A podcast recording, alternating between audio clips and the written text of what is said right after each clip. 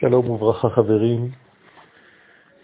השיעור יהיה לעילוי נשמתו של יאיר בן דבורה, זכר צדיק לברכה, שמורנו ורבנו הצדיק רבי משה אהרון הכהן אמר דברים גדולים אחרי שהוא הסתלק מן העולם הזה.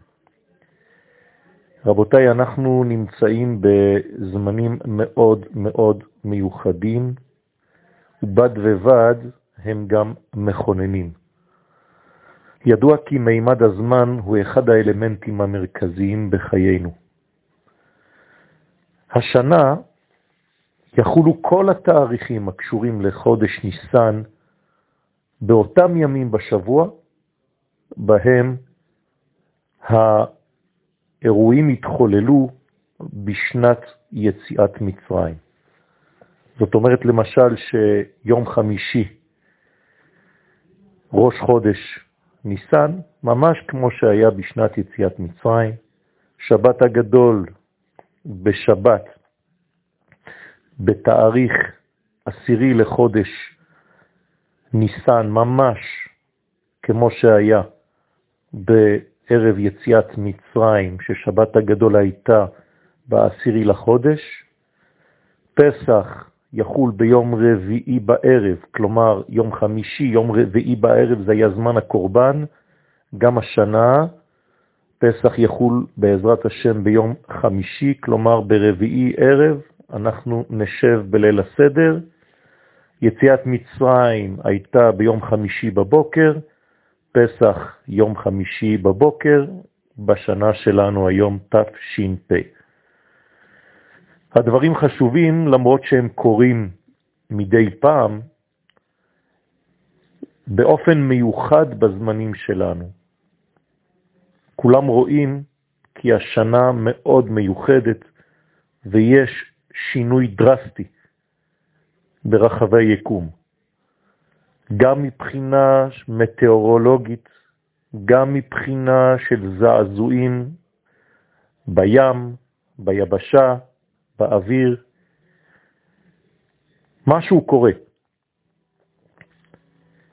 חז"ל מלמדים אותנו כי בחודש ניסן, כמו בכל חודש בשנה שיש בו את המיוחדות שבו, בניסן יש דבר מיוחד בזה שמאיר ביקום אור אינסוף דרך הפילטר של שם י' כו' כשם הוויה.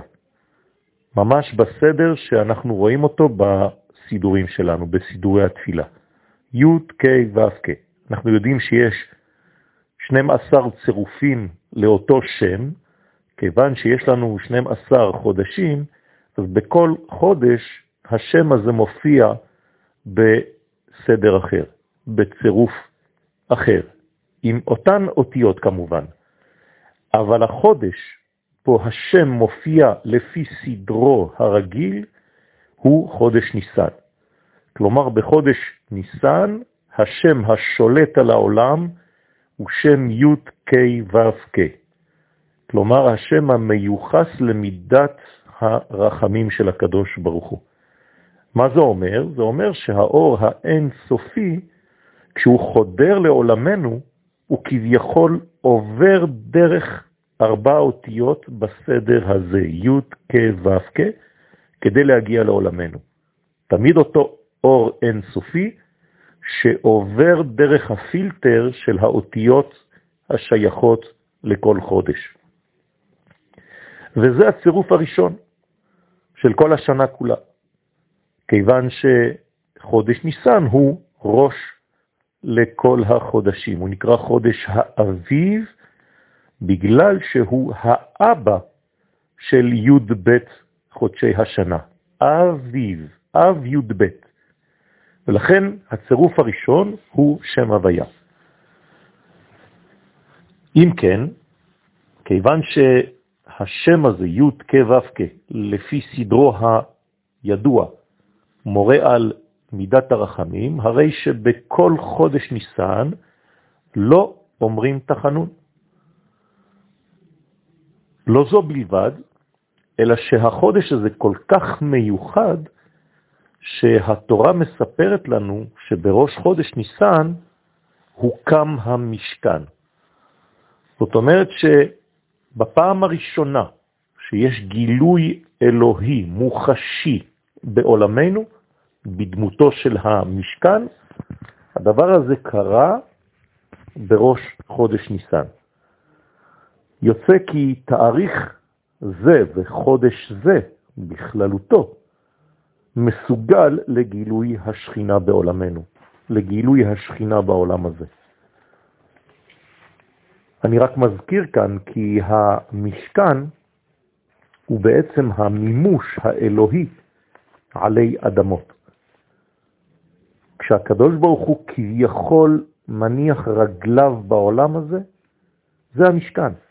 המשכן הוא מין uh, בית אלוהי שחדר לתוך המציאות שלנו כבני אדם.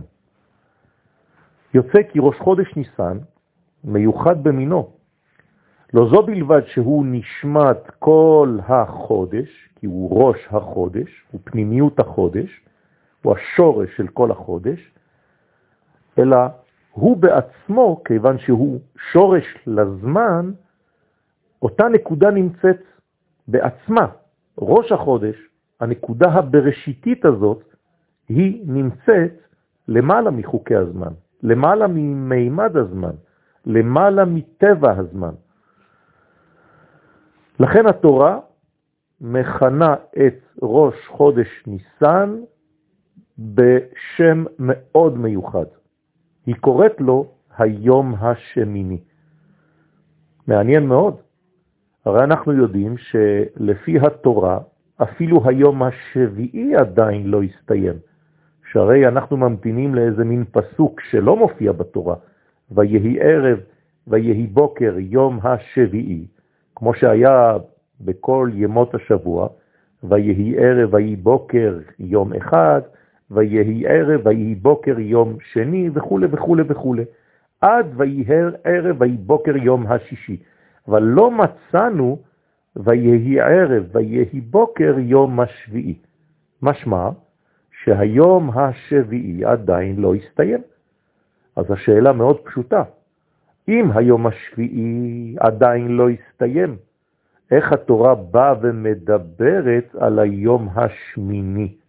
והוא, כאמור, ראש חודש ניסן. אנחנו יודעים שהספרה שמונה היא למעלה מן הזמן. היא משדרת אותה ספרה מסר מקומה עליונה, מקומה נשמתית, שמונה אותיות נשמה, שמן, שצף על כל שאר המשקים. הזמן סובב סביב הספרה שבע. השבע, השין והטט, אותיות מתחלפות, כלומר או שבע או טבע, זה היינו אח. אבל השמונה זו מדרגה עליונה מאוד, מדרגה נשמתית, מדרגה אינסופית. ומה קורה באותו יום? ממש ככה. האינסוף מתגלה בעולמנו בדמותו, בלבושו של המשכן. ומתי זה קורה? בראש חודש ניסן. כלומר, בראש חודש ניסן, באותה שנה שהוקם המשכן, בפעם הראשונה בהיסטוריה הוקמה בעצם שגרירות של הקדוש ברוך הוא בעולם שלנו. כמובן שמי שמשמש שם כשגריר הוא משה רבנו בעצמו. אז מה זה המשכן? זה התרגום המוחשי של ערכי השמיים עלי אדמות. והתרגום הזה חייב להיות ממש מדויק. יש לו מידות מדויקות, החומרים בהם הוא בנוי מדויקים, הדמויות האנושיות המשמשות במשכן חייבות אותן דמויות להיות אנשים מיוחדים השייכים לשבט מיוחד, למשפחה מיוחדת. הזמנים בהם עובדים ומשמשים במשכן הזה, באותה שגרירות, הם זמנים מיוחדים, לא כל יום עושים אותם דברים, ישנם ימים מיוחדים בשנה, בהם אפשר להיכנס אפילו ביום הכיפורים לקודש הקודשים, מה שלא קורה בשאר הימים. כלומר, גם הפעולות שם מדויקות, הלבושים של האנשים והכלים מאוד מיוחדים, מאוד מדויקים במידות, בחומרים, והמקום ממש מדויק. כלומר, שכשהקדוש ברוך הוא מתגלה בעולמנו, הוא מתגלה במידות העולמיות. זה דבר מאוד מאוד חשוב, שהאור האינסוף, כשהוא מופיע בעולמנו, חייב להופיע במידות. כל דבר שאנחנו רוצים להופיע, לגלות, אנחנו חייבים להלביש את אותו רעיון במידות מדויקות, שמתאימות למדרגה שבה אני הולך לגלות את אותו העניין. אם כן, המשכן שהוקם בראש חודש ניסן הוא בניין מדויק, בעל רזולוציה מאוד מדויקת, והרזולוציה הזאת היא לא פחות ולא יותר מאשר גילוי רצונו של השם יתברך, כשהרצון הזה מופיע בעולמנו. כנראה שזו גם סגולתו העמוקה של חודש ניסן. הקדוש ברוך הוא ברא את החודש הזה, את הזמן הזה, כמיוחד לגלות בו את ערכי השמיים בבריאה כולה, בארץ. והגילוי הזה של השמיים בארץ נקרא בשם גאולה. כלומר, מה זו גאולה?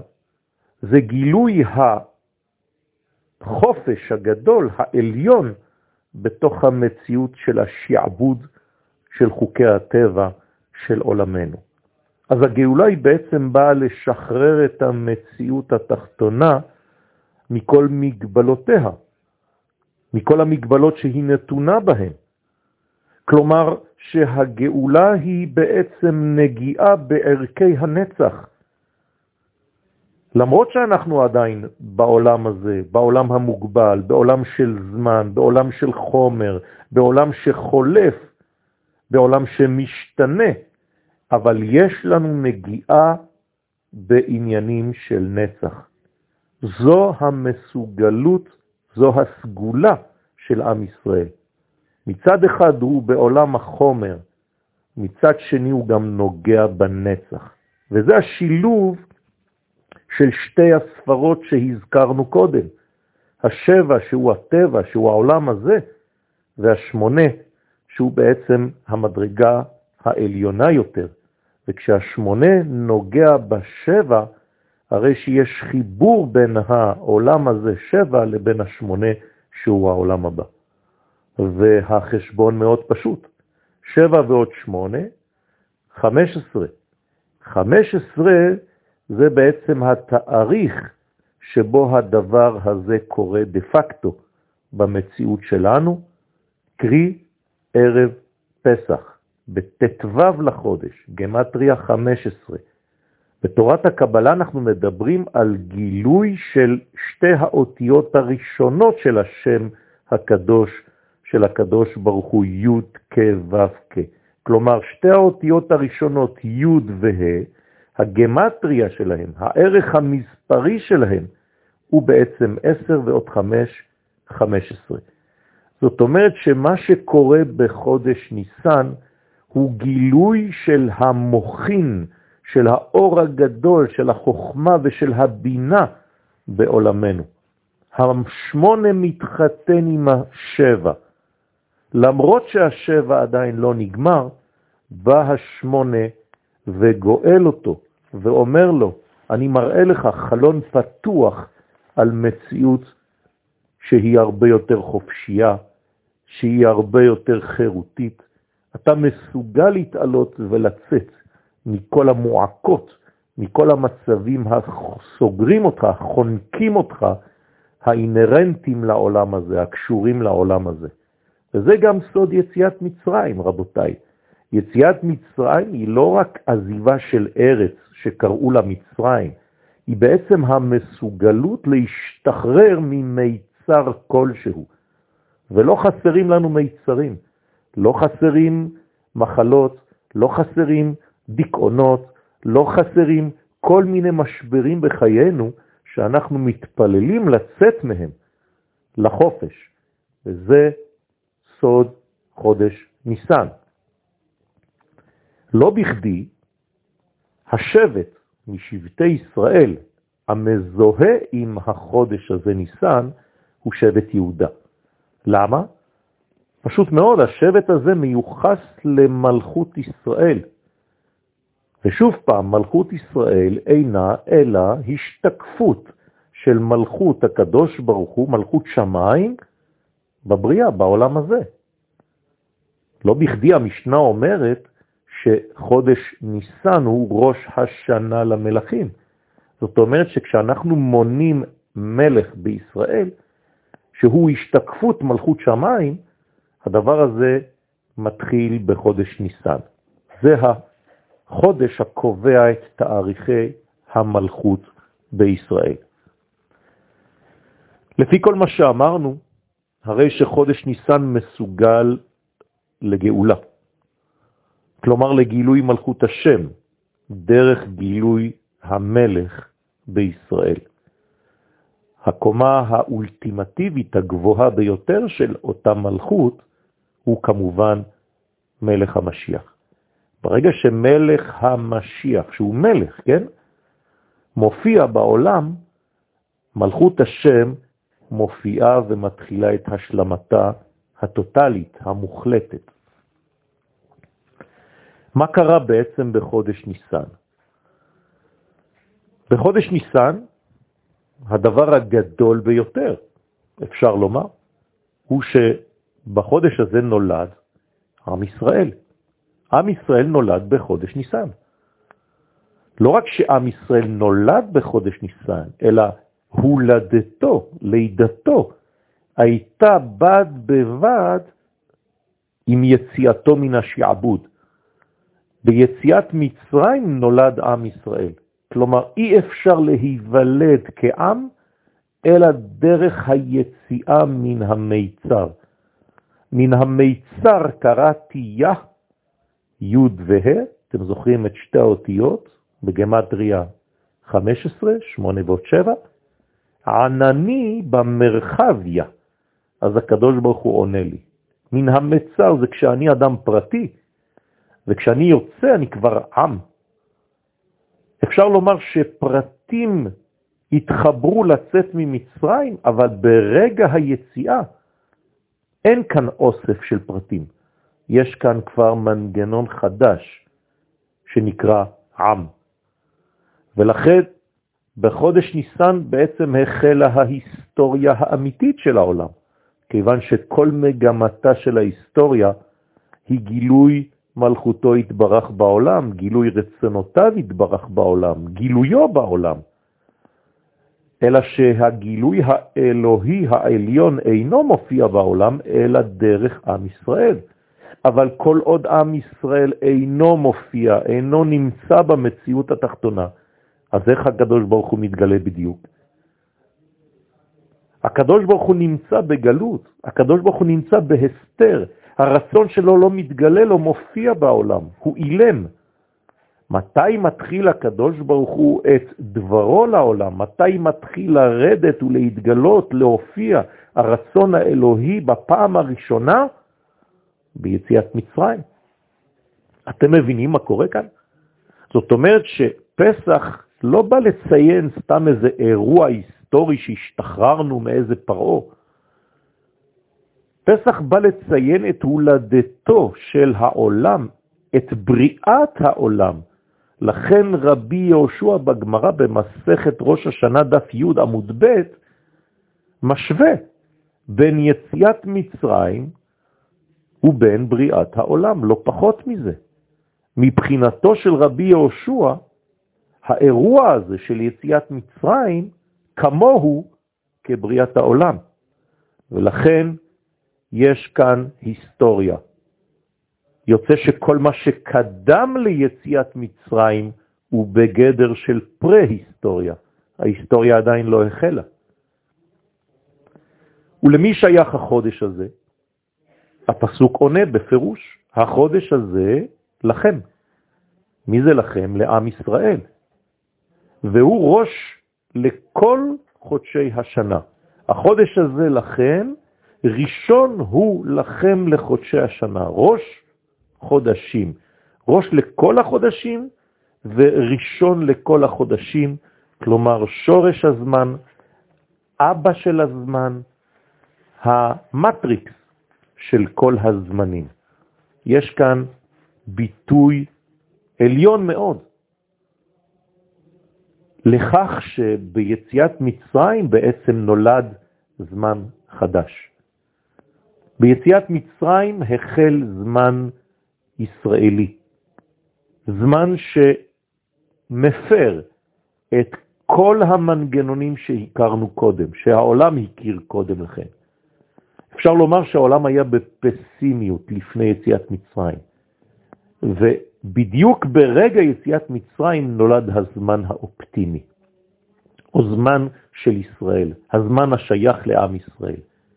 התורה קוראת לזמן הזה חודש האביב, חודש של חירות, חודש של פריחה, חודש של התפתחות, חודש של זריחה, חודש של חופש. לכן חודש ניסן הוא גם יציאת מצרים, אבל הוא גם יציאת ישראל ממצרים. שימו לב, יש כאן דקויות. אנחנו קוראים לאירוע הזה יציאת מצרים, וכי מצרים יצאה, או בני ישראל, או עם ישראל יצא. היינו צריכים לומר, זמן יציאה ממצרים. אז למה קוראים למהלך הזה יציאת מצרים? פשוט מאוד, כיוון שגם מצרים מתחילה את השחרור של עצמה. יחד עם השחרור של עם ישראל ממצרים, גם מצרים, שהיא בעצם שאר אומות העולם, גם היא מתחילה את תהליך גאולתה.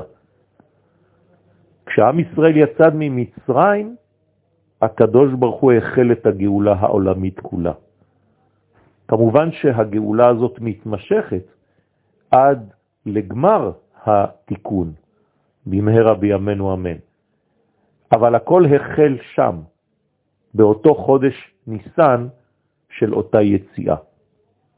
מה עשה הקדוש ברוך הוא באותה שנה של יציאת מצרים? אומרים לנו חכמים שהוא שידד את כל מערכות הטבע, וראינו את זה בפסוקים מפורשים. כלומר שהיה זה זמן מיוחד של גילוי אלוהי של מי שברא את הטבע, כי רק מי שברא את הטבע יכול לשנות את כל מהלכיו. לכן בחודש ניסן אנחנו מגלים את מי שעומד למעלה מן הטבע, את מי שעשה את כל המערכת הזאת. זה הסוד, ואין כאן מחלוקת בין רבי אליעזר ובין רבי יהושע באותה גמרה שהזכרתי קודם במסכת ראש השנה דף י' עמוד ב' על זמן בריאתו של עולם, אלא אילו ואילו דברי אלוהים חיים כפי שאומר האריזל בפרי עץ חיים. שזו הזמנה עבורנו. מתי באמת אפשר לומר שהעולם החל? מתי, האם זה בבריאת החומר, או דווקא בשחרור מן החומר? זה סוד המחלוקת.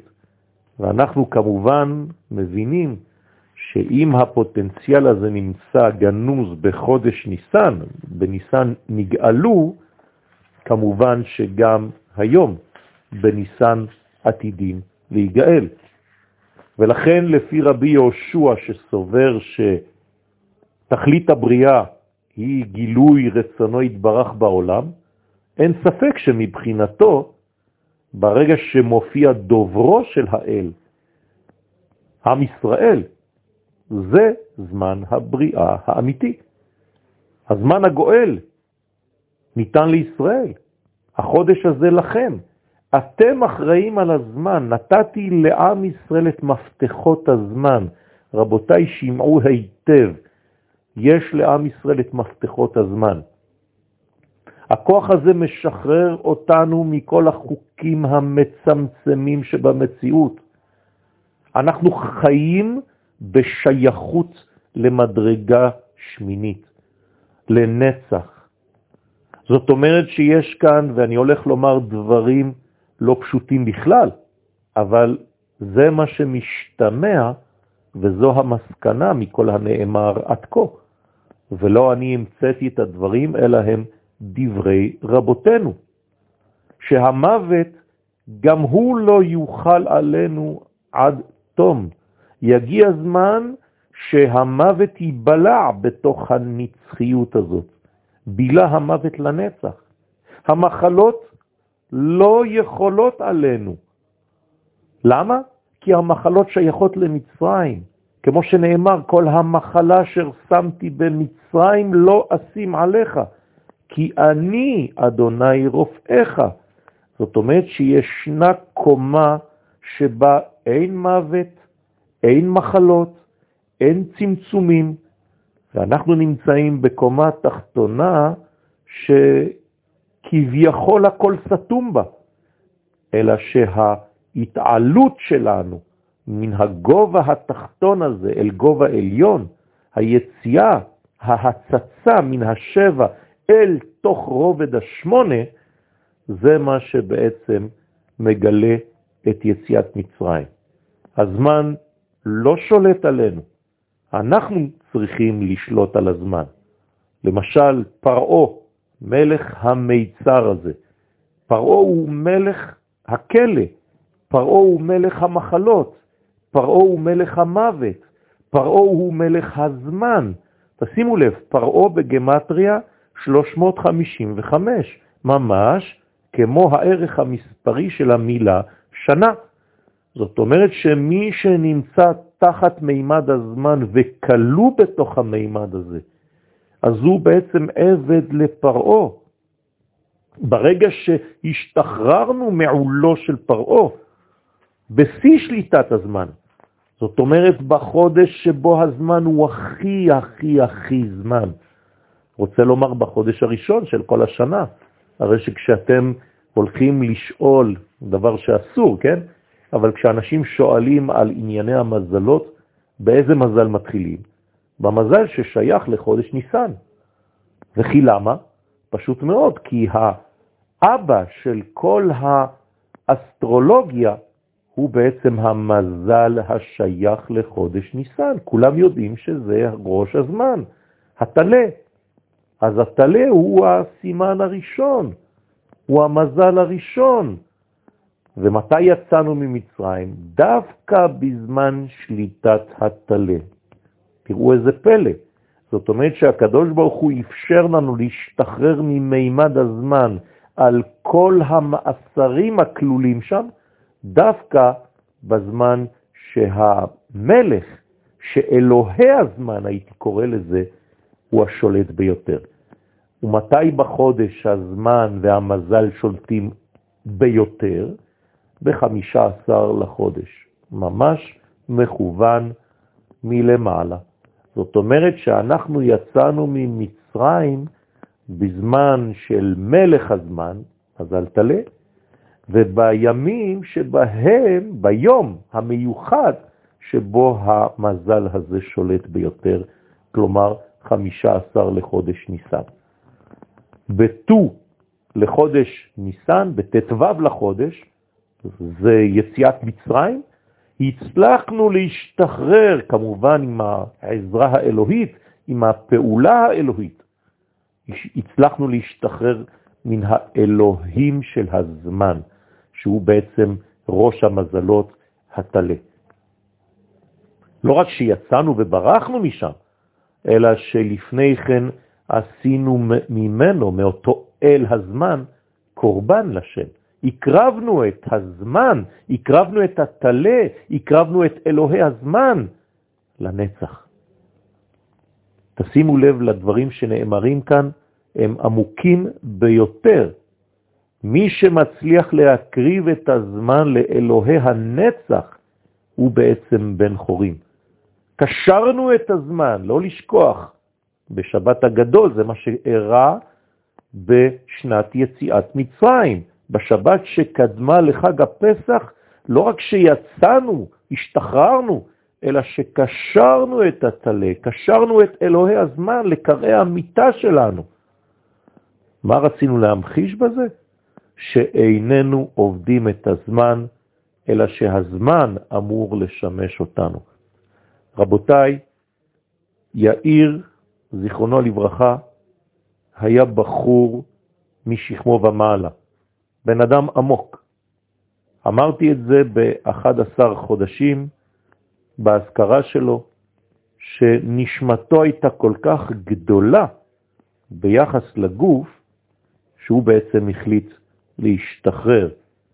אנחנו בעזרת השם עושים תיקון כפי שהקדוש ברוך הוא מבקש מאיתנו. לא שנברח מהחומר, אלא שמתוך החומר נגלה את מה שעומד למעלה ממנו.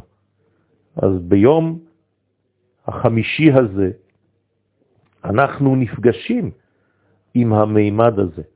הרי זה ראש חודש. בראש חודש אנחנו נכנסים למימד של השמונה.